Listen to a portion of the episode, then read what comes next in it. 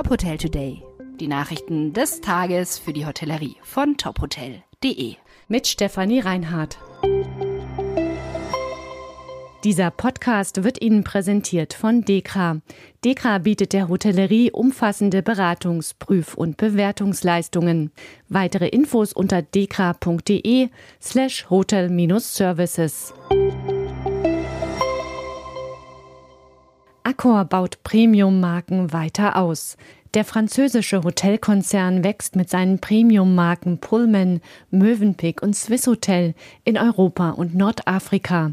Das Unternehmen hat dieses Jahr nach eigenen Angaben Verträge für zehn neue Häuser unterzeichnet, die vor allem im Mittelmeerraum und in Osteuropa liegen. In Kroatien, Albanien und Bulgarien sollen neue Hotels der Marke Pullman eröffnen. Auch in Hamburg ist ein Pullman-Hotel geplant. Der DEHOGA Hessen hat einen neuen Präsidenten. Nach rund zwölf Jahren ist Gerald King von seinem Amt auf eigenen Wunsch zurückgetreten.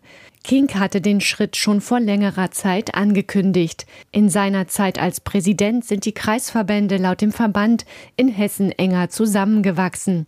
Sein Engagement habe dazu beigetragen, dass die Branche in Hessen bewusster wahrgenommen wird und eine stärkere Präsenz hat. Das habe die Betriebe vor allem in den schwierigen Corona-Jahren unterstützt. Kings Nachfolger ist Robert Mangold.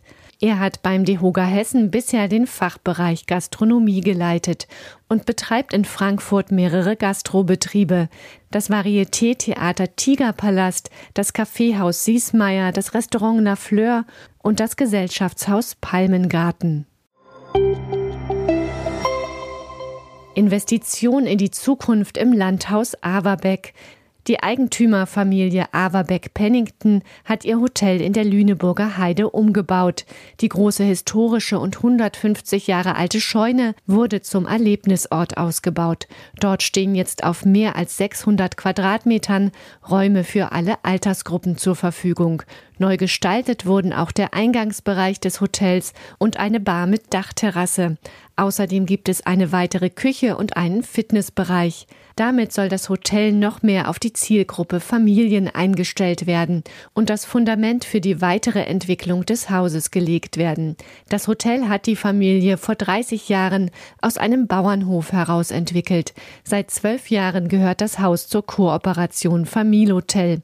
Holz aus der Dachkonstruktion der Scheune wurde in der Region beim Bau von 17 neuen Einfamilienhäusern wiederverwendet. Dieser Podcast wurde Ihnen präsentiert von Dekra. Dekra bietet der Hotellerie umfassende Beratungs-, Prüf- und Bewertungsleistungen. Weitere Infos unter dekra.de slash hotel-services. Weitere Nachrichten rund um die Hotelbranche finden Sie immer auf tophotel.de.